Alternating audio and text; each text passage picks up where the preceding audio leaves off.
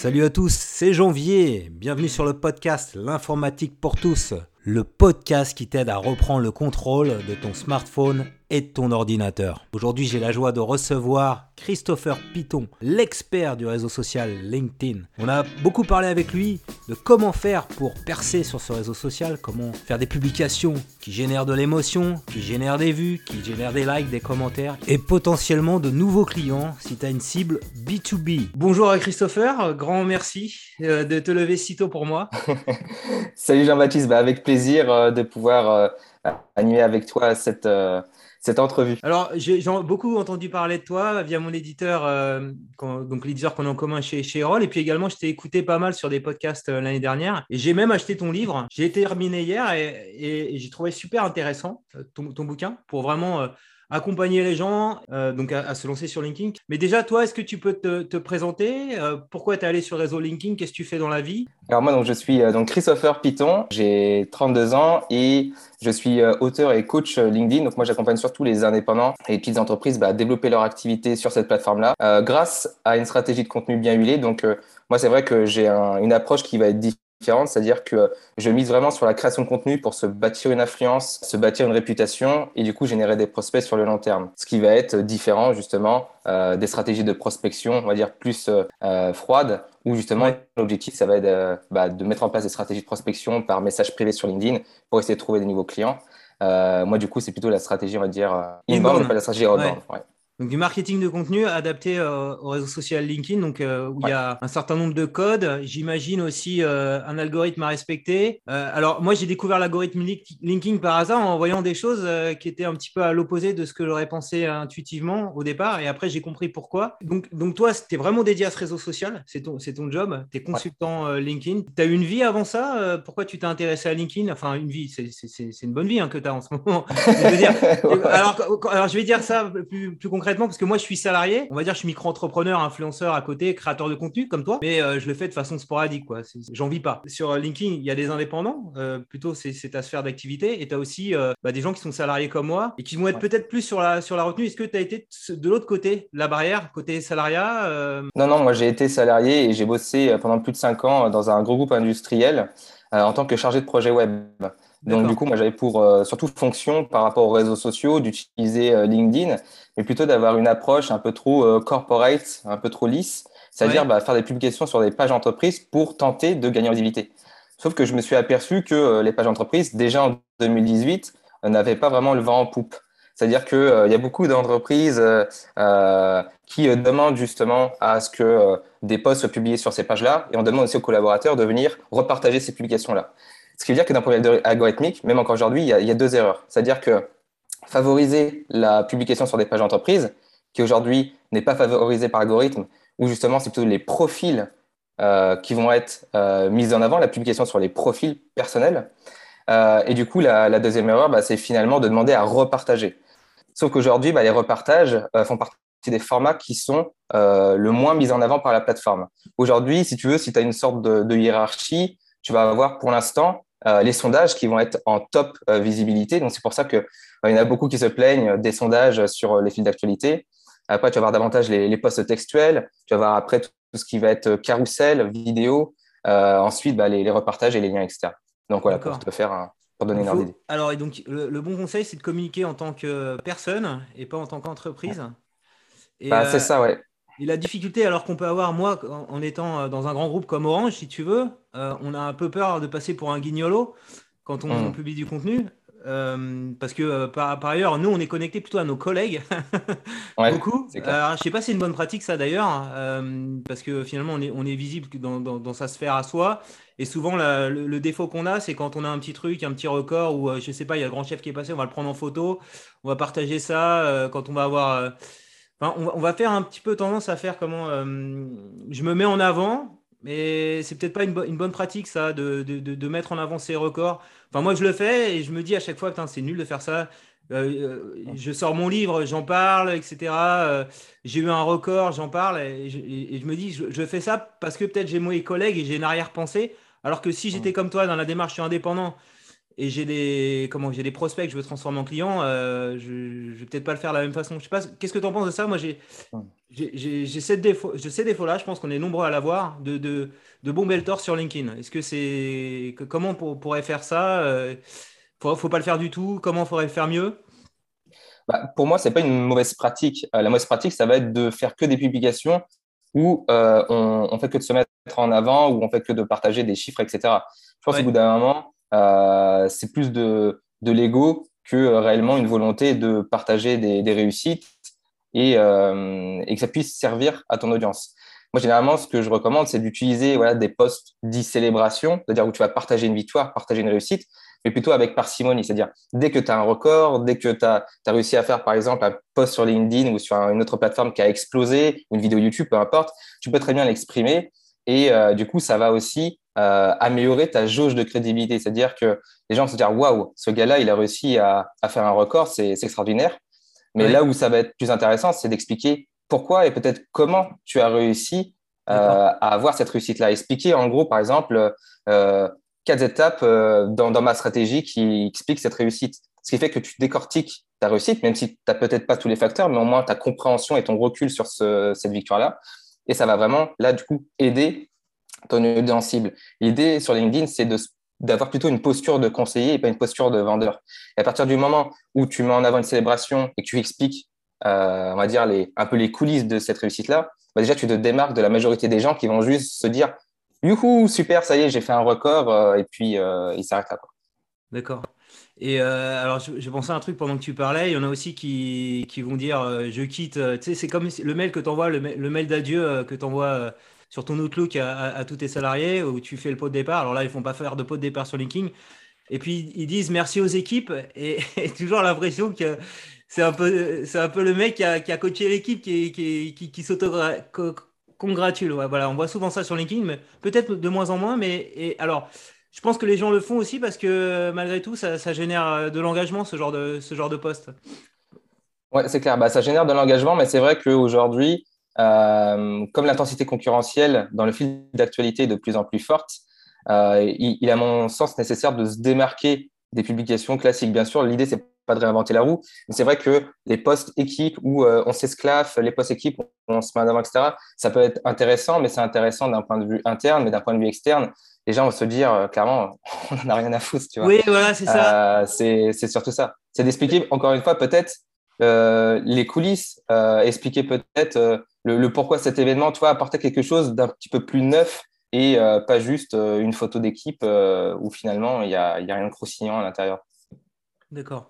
D'ailleurs, on le voit au niveau des réactions, des likes, bah, ça va être que des, comment, des collègues qui travaillent avec toi, ou si on voit la même chose sur d'autres personnes qu'on connaît externes à l'entreprise, ça va être que les gens de, l'entreprise. Donc ça, ça c'est pas trop bon d'avoir toujours les, les, mêmes personnes de la même boîte qui like tes, tes, publications. Il faut, faut, faut, bah faut, essayer de sortir de ça bah, disons que euh, ça peut être à double tranchant. C'est-à-dire que si tu fais euh, quelques publications où tu as tes, tes collègues qui vont euh, liker ou commenter, bah, ça va quand même t'apporter une certaine traction sur ta publication.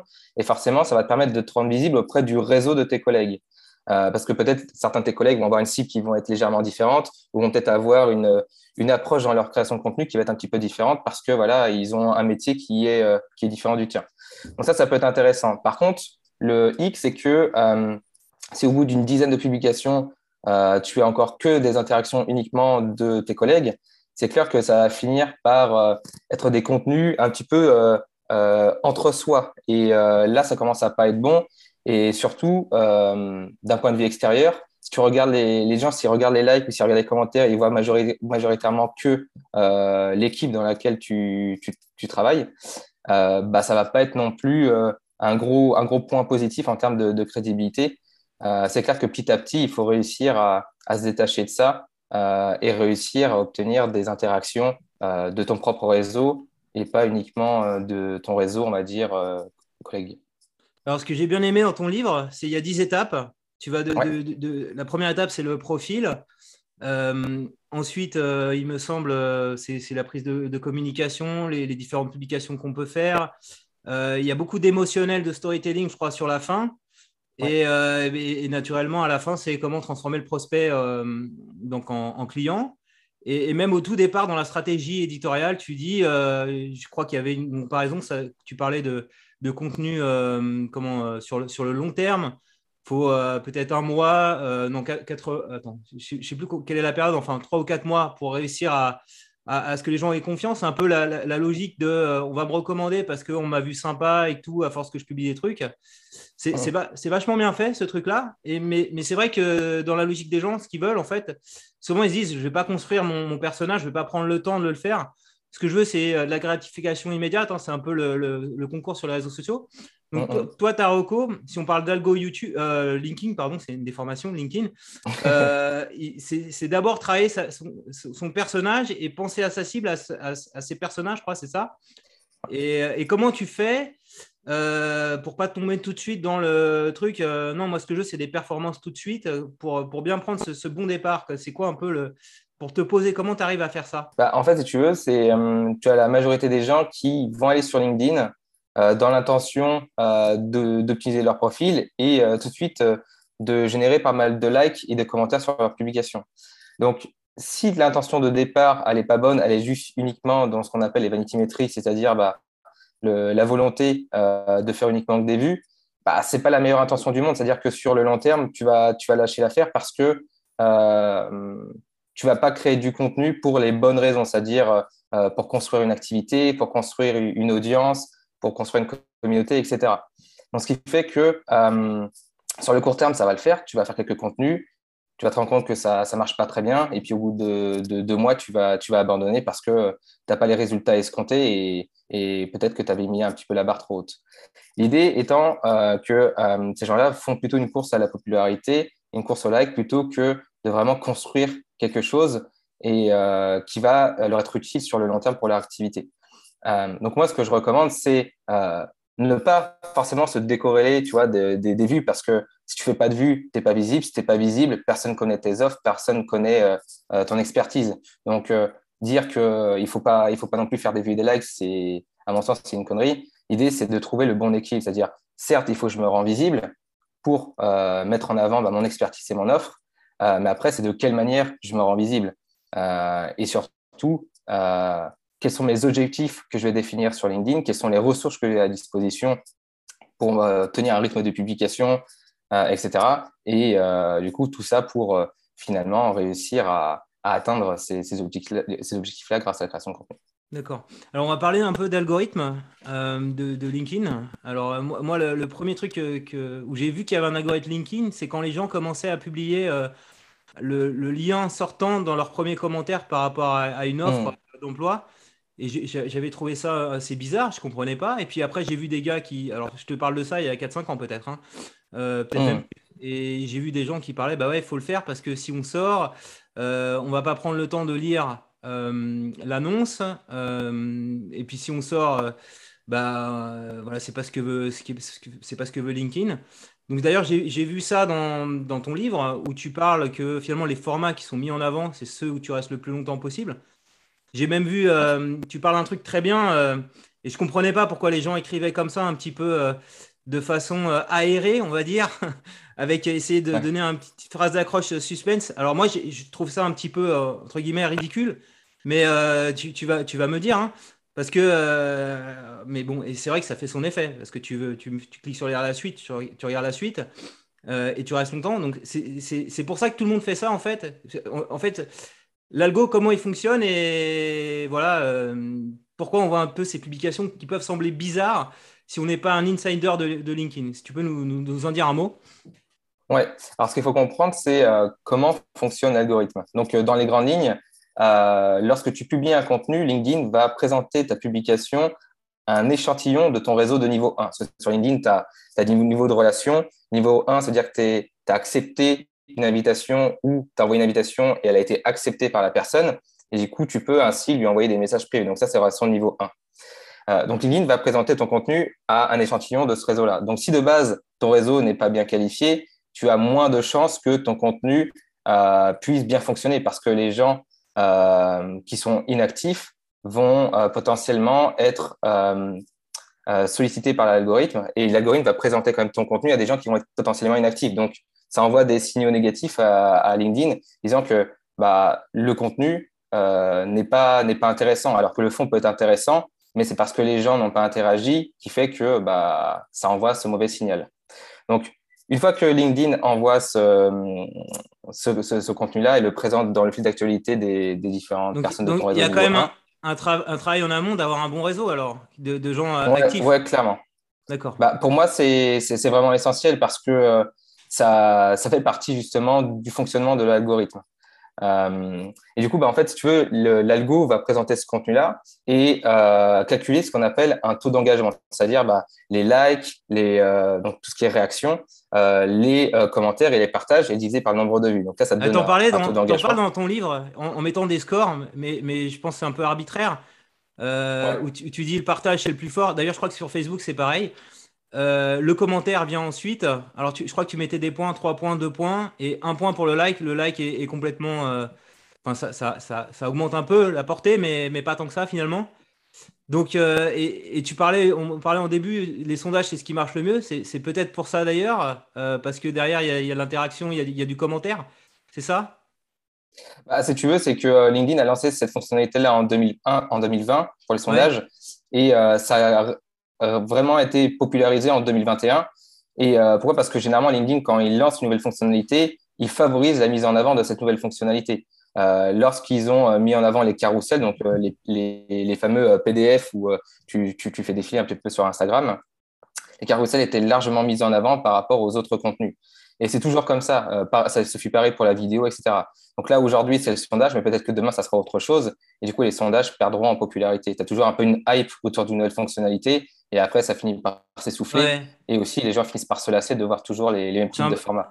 C'est ouais, un peu euh, pareil sur tous les réseaux sociaux. Euh, euh, YouTube, en ce moment, c'est les shorts. Instagram, c'est les, les, Reels. D'ailleurs, ma prononciation, je ne suis pas certain, c'est l'occasion. Je ne sais pas si on dit Reels ou Reels. Mais LinkedIn, je me suis fait charrier. que je, suis intervenu dans, une école pour faire un, un petit cours de buzz marketing. Donc je dis LinkedIn. Et, une étudiante et plusieurs étudiants m'ont dit Mais non, monsieur, c'est LinkedIn. moi j'ai dit Mais non, c'est ridicule. Et alors je, me demandais s'ils se foutaient de ma gueule. La prof, elle disait rien. Euh, et moi, j'y arrivais pas, c'était pas naturel pour moi. Alors, quelle est, euh, Christopher, la bonne prononciation? Je vais même pas le dire, je vais te laisser te le dire, de ce réseau social professionnel. Crois que tout le monde a sa prononciation, mais moi, je dirais LinkedIn. Euh, il y en a qui vont dire LinkedIn parce qu'ils vont le prononcer à la française. Euh, il y en a qui vont dire LinkedIn, mais euh, voilà, pour moi, c'est LinkedIn. Donc, là, il y a le, Ouais, ouais. Donc, j'étais quand même pas loin. Ouais, t'étais pas loin. Mais après, il y en a qui vont aller plus loin, c'est avec LinkedIn. Mais bon, après, tu vois, ça et, et, et, alors, c'est déjà, tu crois pas que c'était pour se foutre de ma gueule? C'est bizarre. Hein bah, c'est parce que du coup, on, on, a l'habitude de prononcer comme ça. Si, si tu dis pas Twitter, il y en a qui peuvent te dire, mais c'est bizarre comment ils prononcent Twitter. Tu vois, un petit peu le, le, truc. D'accord. Euh, si tu dis, il y en a qui vont dire YouTube, normalement ça devrait être YouTube. Tu vois, c'est pareil, ça dépend euh, là où tu, tu, tu mets l'accent et l'habitude des gens qui ont, euh, qui ont à entendre comment c'est prononcé. Ok, alors, donc, tu as ta bonne communauté, ton réseau, tu as bien construit ça, ton persona, enfin, ton, donc, ton profil plutôt, ton audience cible, tu es connecté avec ces gens-là, ils sont actifs, donc ils réagissent quand tu fais des, des publications. Donc, c'est présenté à un petit échantillon. Et si ça marche bien, euh, qu'est-ce qui se passe? C'est proposé à ton réseau 2, réseau 3 sur LinkedIn, c'est ça? Ouais, c'est ça. Si ça marche bien, bah, du coup, ta publication euh, va être élargie à une audience plus, euh, bah, plus large. Et ce qu'on disait, c'est ça, bah, ça marche bien si, ça marche bien si tu as l'engagement. Alors, on parlait des commentaires, des likes, des partages. Partage, c'est le Saint Graal. Mais, mais mmh. également, tu dis dans ton bouquin le, fait de rester longtemps sur le contenu, c'est ça de, de, regarder de faire ce qu'on appelle sur YouTube, c'est le watch time. C'est un, peu ça aussi C'est le temps d'attention qu'on a sur, euh, sur un contenu C'est pris en compte ça? Ouais, c'est ça. Sur LinkedIn, on va parler du dwell time. Donc, en gros, c'est la même chose. C'est-à-dire, c'est le, le, temps euh, consacré à la lecture du contenu, donc la lecture ou le visionnage. Euh, c'est-à-dire que lorsque tu défiles ton, ton, ton fil d'actualité, lorsque tu scrolls, à un moment, tu vas t'arrêter sur une publication. Là. À partir du moment où tu t'arrêtes sur la publication, LinkedIn va en fait lancer un chrono, c'est-à-dire euh, un chrono qui qui, qui pas qui est pas visuel mais mais qui est, qui est, qui est, qui est lancé en coulisses et euh, une fois que tu as après tu as cliqué sur le bouton voir plus que l'accroche t'a plu bah le chronomètre il continue à, à, fonctionner le chronomètre également continue à, fonctionner à partir du moment où tu, vas lire la publication jusqu'au bout, à partir du moment où tu vas laisser un commentaire, à partir du moment où tu vas interagir sur les commentaires des autres, etc. Et au final, il va euh, calculer une sorte de score et de temps passé sur la publication, qui fait que plus tu passes du temps sur la publication, euh, mieux c'est. C'est pour ça qu'on a vu pas mal de, gens faire des longs carousels. Donc moi, j'en ai aussi euh, fait de, longs carousels à un moment. et également, LinkedIn avait modifié la longueur des caractères sur, ses posts, sur les posts. Donc on était à 1300 caractères, aujourd'hui on est à 3000 caractères.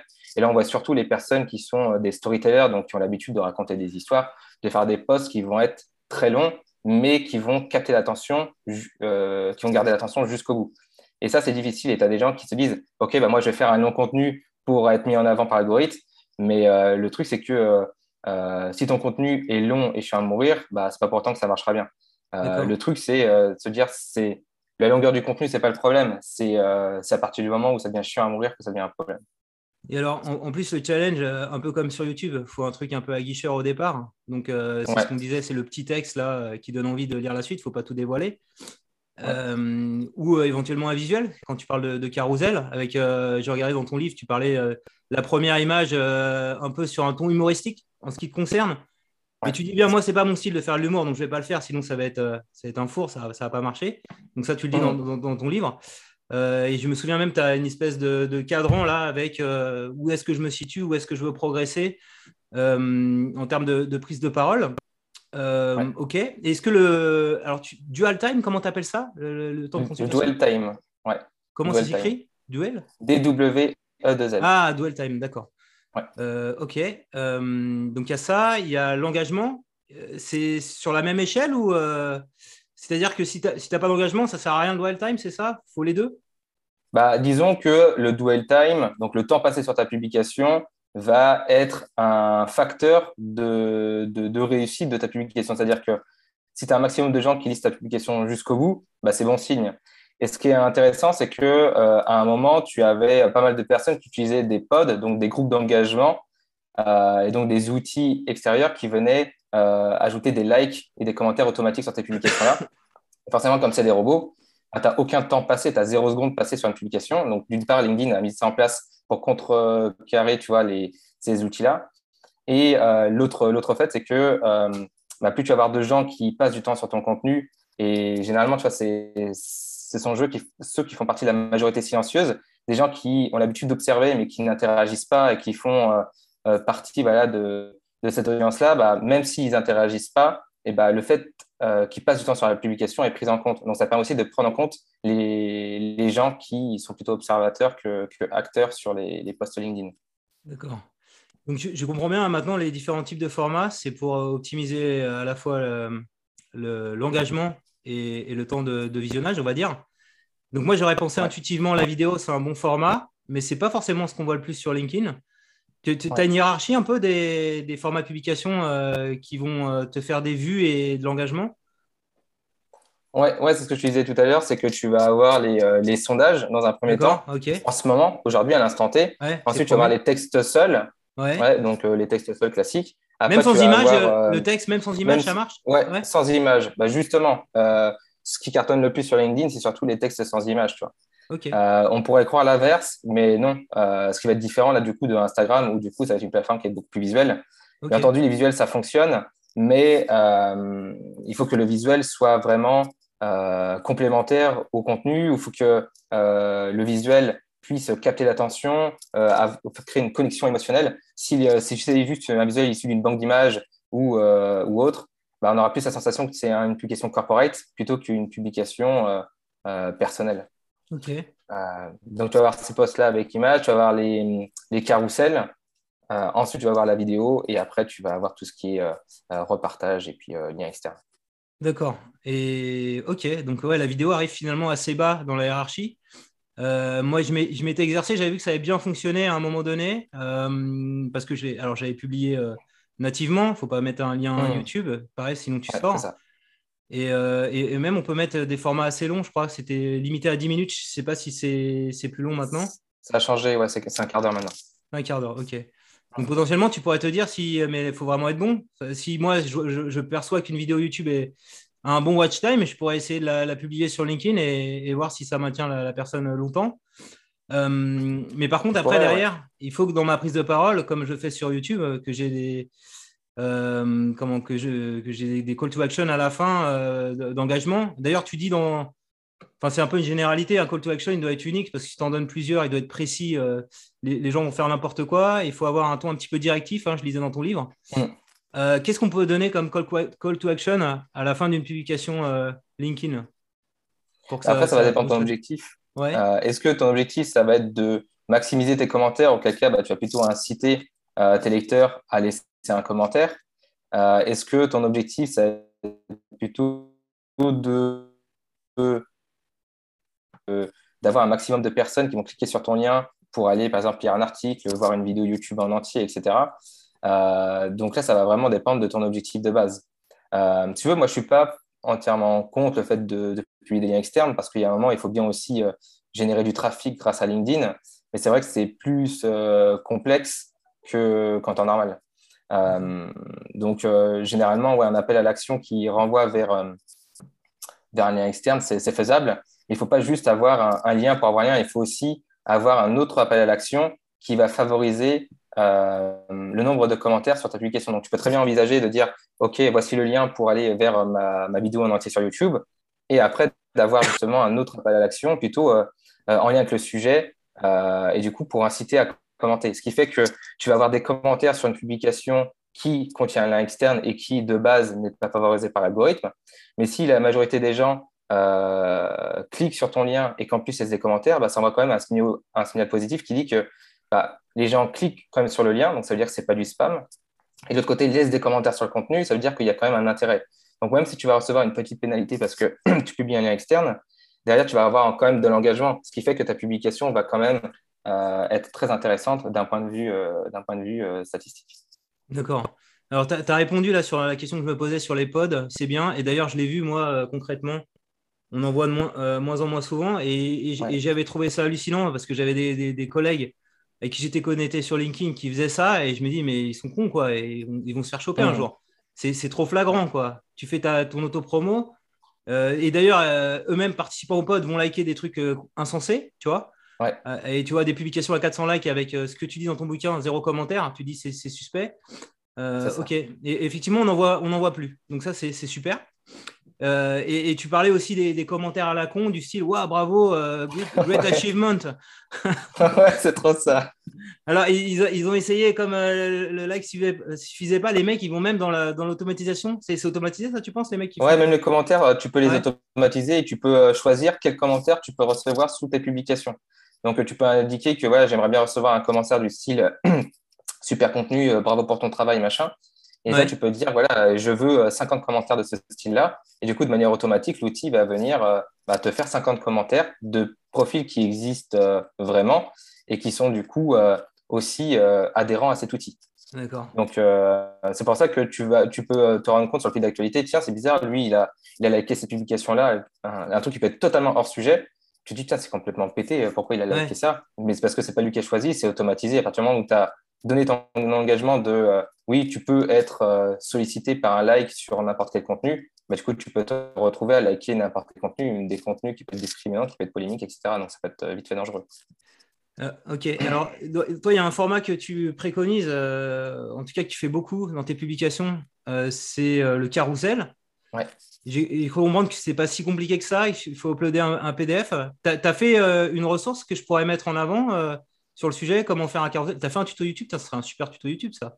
Comment faire un carrousel Ouais, j'avais justement un, tuto qui, euh, qui parle vraiment de, de, comment faire un carrousel captivant de A à Z. Donc, ça, c'était une ressource gratuite pour les gens qui avaient précommandé mon livre. Mais effectivement, ouais, j'avais déjà travaillé sur ça. Euh, et euh, en, gros, l'idée, c'est vraiment de, de, comprendre quel est l'intérêt de faire un carrousel. Et surtout, quand tu fais un carrousel, ce qu'il faut bien prendre en compte, c'est que c'est quand même beaucoup plus chronophage et qu'il faut quand même avoir une certaine sensibilité graphique. Parce que j'ai vu pas mal de personnes se dire, pareil, tu sais, comme pour le, dwell time, ah, c'est bien de faire un carrousel, ça permet de faire plus de vues parce que les gens restent plus longtemps dessus, blablabla. Bla, bla, bla. Ce qui fait que du coup, bah, il y a pas mal de personnes qui se sont mis à faire des carousels, mais complètement pétés, c'est-à-dire sans aucune sensibilité graphique. Euh, et du coup, c'était comme si tu avais fait des, des PowerPoint complètement claqué au sol avec des, des copier-coller d'images et du coup, bah, esthétiquement, c'est ça donne pas envie, envie de lire et de parcourir. Donc, c'est là où il faut faire attention, c'est que utiliser un format, oui, mais se demander si le jeu en vaut vraiment la chandelle, parce que les gens me disaient après, ah, j'ai fait un carrousel, mais ça n'a pas marché. Mais c'est pas parce que tu fais un carrousel que ça va nécessairement marcher. Il faut qu'il y ait du fond, il faut qu'il y ait aussi qu'il y ait de la forme. Et là, les deux sont essentiels. Ok, alors euh, j'ai vu que tu interviewais, euh, je crois que c'est Grégory Logan dans ton livre.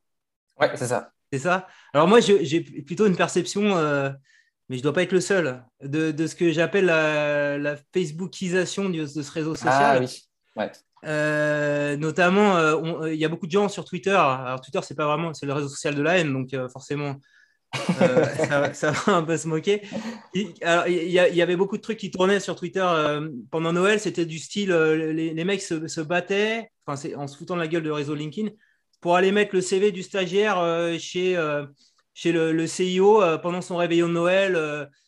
Et, le CEO disait, en se moquant, bah, c'est bien, Kevin, tu es venu jusqu'à chez moi, tu l'as mis dans les toilettes ou je sais pas quoi, c'est bon. Lundi, tu démarres, tu vois.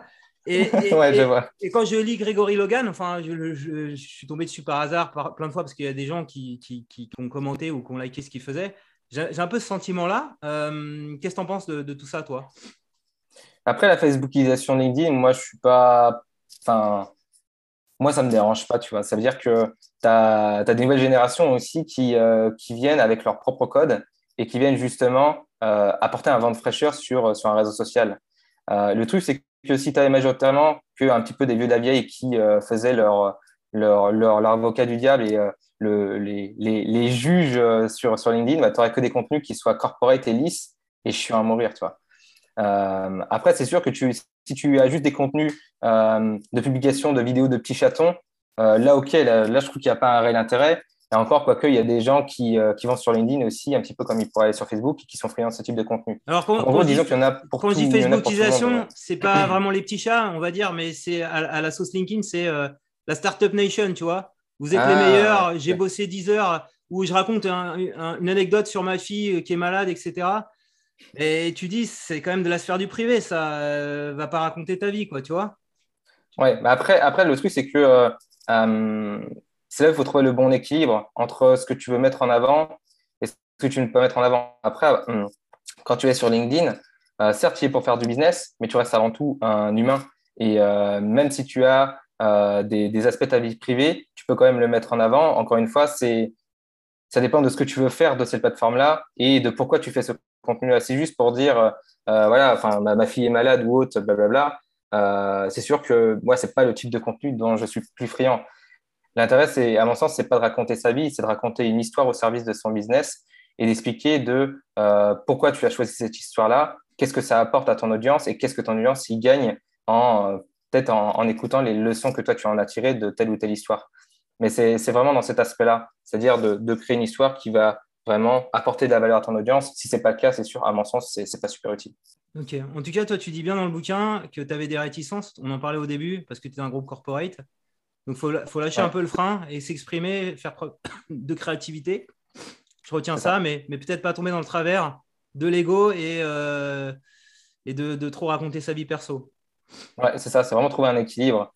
Euh, c'est-à-dire que tu peux très bien avoir des contenus qui vont être éducatifs, des contenus qui vont être plus inspirationnels euh, et des contenus qui vont davantage parler à la nature humaine, type des contenus qui vont parler des peurs, qui vont parler de, euh, des, fausses croyances, etc.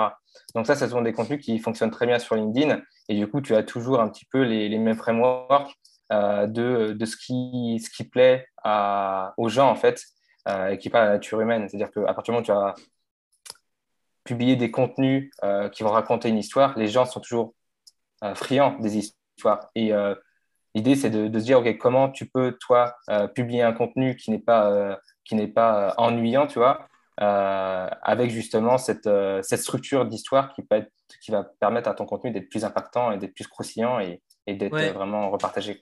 T'en, en parlais dans le livre, c'est un peu les mêmes codes sur tous les réseaux sociaux, euh, du style, vaut mieux prendre, parler de quelque chose qui, qui t'a fait souffrir, qui t'a dégoûté, ou, ou, quelque chose d'inattendu, mais, plus dans le, comment dire, alors c'est pas dans la haine, mais faut être, en fait, il y a plus de commentaires quand tu t'insurges contre quelque chose, je crois, tu as, mis quelque chose comme ça, que quelque chose de, positif, si tu veux avoir plus d'engagement. Donc, tu, décris très bien dans, le bouquin.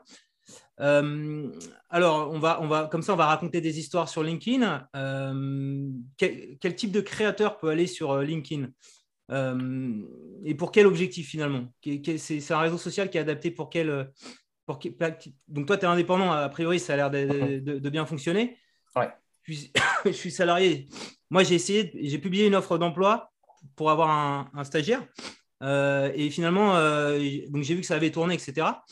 Mais euh, les, personnes que j'ai recrutées au final ne sont pas venues par LinkedIn. Donc j'étais un petit peu dégoûté. Je me dis, merde, j'ai pensé plein d'énergie pour rien, malgré que le poste a été relayé par les collègues, il y a eu du partage, etc.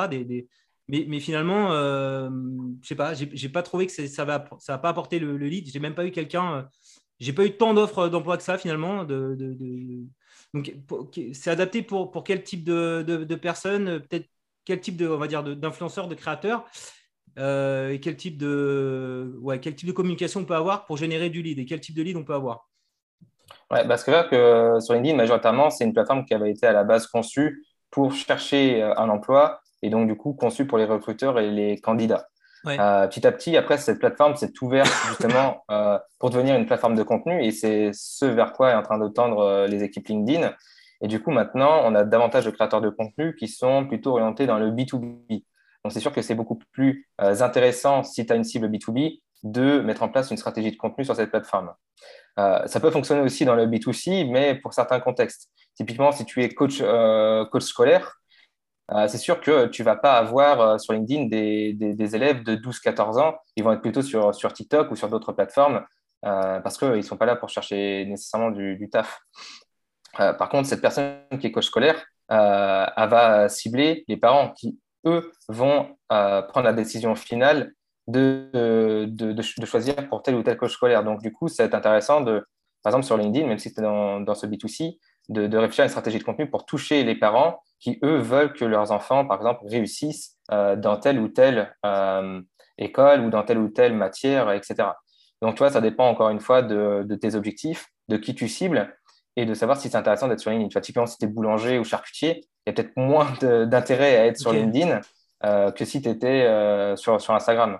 Par contre, si tu développes des franchises de, boulangerie, etc., tu es un franchiseur euh, ou tu as un concept comme ça, peut-être que là, ça peut être intéressant et il faut, faut, faut, faut, réfléchir. Ouais, donc très clair, B2B plutôt, pour montrer ton, ton savoir-faire, parce que c'est la, plus grosse, le plus gros réseau social bah, de, on va dire, d'entrepreneurs, de, de salariés. Euh, et donc, potentiellement, tu peux être mis en relation avec des gens qui ont des besoins de prestataires, notamment dans des grandes boîtes, mm. et, peut, être mettre euh, en visibilité auprès des directions d'achat, des directions des ressources humaines des grosses boîtes. Euh, ok, très bien. et donc, en, en, termes de lead, toi, tu as des trucs un peu concrets. c'est quoi? Ça va être du coaching Ça va être. tu arrives à vendre ton bouquin, forcément, avec LinkedIn, ça, ça, doit, ça doit, le faire, non? Ouais, clairement. Bah, du coup, moi, je, je, fonctionne uniquement quasiment que par LinkedIn. Donc, la majorité, moi, de, euh, de mes leads euh, viennent de LinkedIn, euh, soit de LinkedIn ou via de ma newsletter. mais forcément, pour faire grossir ma newsletter, ça part de contenu que j'ai publié sur LinkedIn. Donc, finalement, on, on part du même endroit. Donc, là, c'est toujours de réfléchir à une stratégie de finalement, quels, quels, sont mes objectifs là pour les trois prochains mois Qu'est-ce que je veux faire tu fais... Euh, comme question sur la plateforme pour Toi, tu fais du... tel ou tel produit. Tu fais du lead nurturing avec LinkedIn, tu fais grossir ta, ta base euh, email. Et parce que tu te dis ça, mais pas que. Parce que tu dis sur la stratégie de long terme, à un moment donné, euh, après X emails envoyés, ils vont avoir un besoin et ils vont, ils vont me contacter. C'est pour ça que tu collectes des emails, c'est ça? Ouais, c'est ça aussi. Ouais. Et surtout que je n'ai pas envie non plus de, de, mettre tous mes œufs dans le même panier. Si demain LinkedIn disparaît, bah, ça veut dire que moi, tout mon business il disparaît parce que je n'aurais pas pris le temps derrière de, euh, bah, construire une liste email sur lequel finalement euh, je suis moins indépendant. Je suis, dépendant peut-être des, mises à jour, par exemple, de, là, comme Apple ou Gmail sur euh, les, les filtres, etc. mais je ne suis pas dépendant entièrement d'un algorithme ou d'une plateforme. Donc, c'est pour ça que aussi j'ai mis en place une, une liste email à côté pour justement continuer à gagner en crédibilité, augmenter du coup ma, ma, jauge de crédibilité auprès des gens qui euh, m'ont déjà fait confiance sur LinkedIn et qui veulent en, savoir plus et creuser davantage sur euh, certains aspects euh, et certains sujets liés à cette plateforme. Ok, donc, tu, donc pas, j'ai vu que tu avais un site internet, mais Si tu publies du contenu, c'est plutôt sur LinkedIn. Alors, c'est pas en mode blog sur ton site internet. D'accord. Non, pas du tout. Ouais, ouais, C'est ça. vraiment une stratégie orientée LinkedIn pure et du coup d'être vraiment ultra focus et de me dire que voilà, LinkedIn, j'en fais ma priorité euh, numéro une. Je publie du contenu dessus pour euh, du coup augmenter ma, ma, ma visibilité. Et c'est de par cette visibilité-là que j'ai des, euh, des connexions entrantes. Et du coup, généralement, les gens m'envoient des messages privés tout de suite pour me demander si euh, je peux les accompagner euh, pour développer leur, leur, propre visibilité sur LinkedIn. Donc, euh, c'est surtout comme ça que ça, ça marche. Donc, c'est valable si on a une cible B2B de publier intégralement sur LinkedIn? De, parce que derrière, on va être connecté avec des potentiels clients. Et il vaut mieux privilégier LinkedIn et, et, donc le blog sur LinkedIn et pas sur, sur son blog à soi. Quoi. Et, d'ailleurs, le contenu doit rester sur LinkedIn. Il ne faut pas le faire bah, sortir.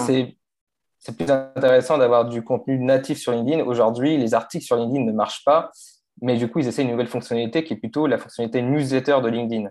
C'est-à-dire que, euh, euh, contrairement euh, du coup à un article qui va être peu mis en avant par la plateforme, si tu crées une newsletter LinkedIn, c'est comme si finalement tu crées des longs articles.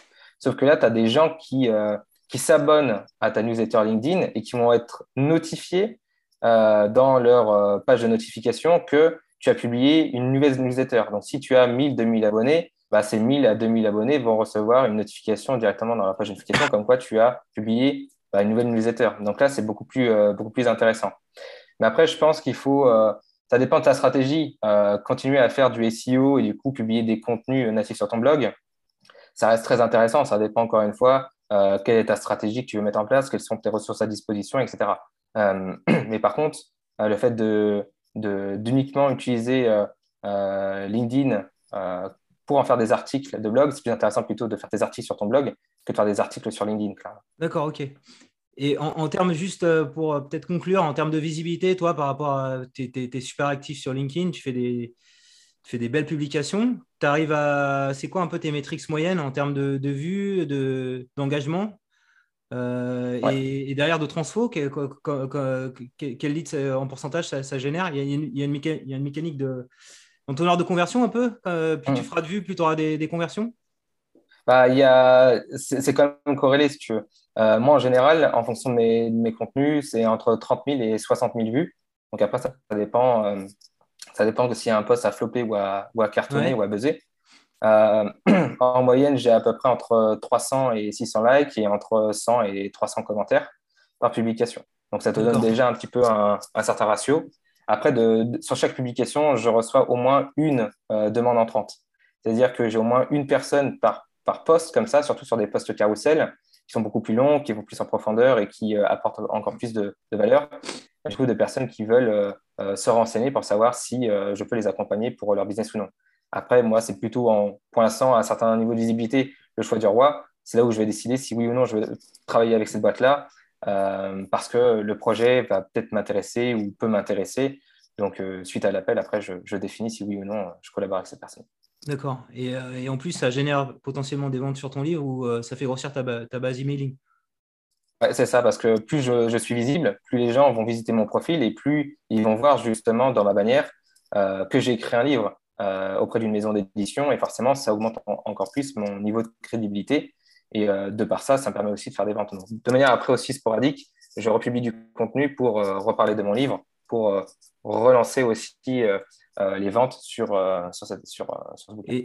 Et, je crois avoir lu que tu avais 30 000 abonnés, LinkedIn, un truc comme ça. il faut aller vers ça alors Il faut générer des, abonnés, sinon ça ne sert à rien de faire des publications. Ça va être plus compliqué d'avoir ce que tu disais, là, les 30 000 à 60 000 vues.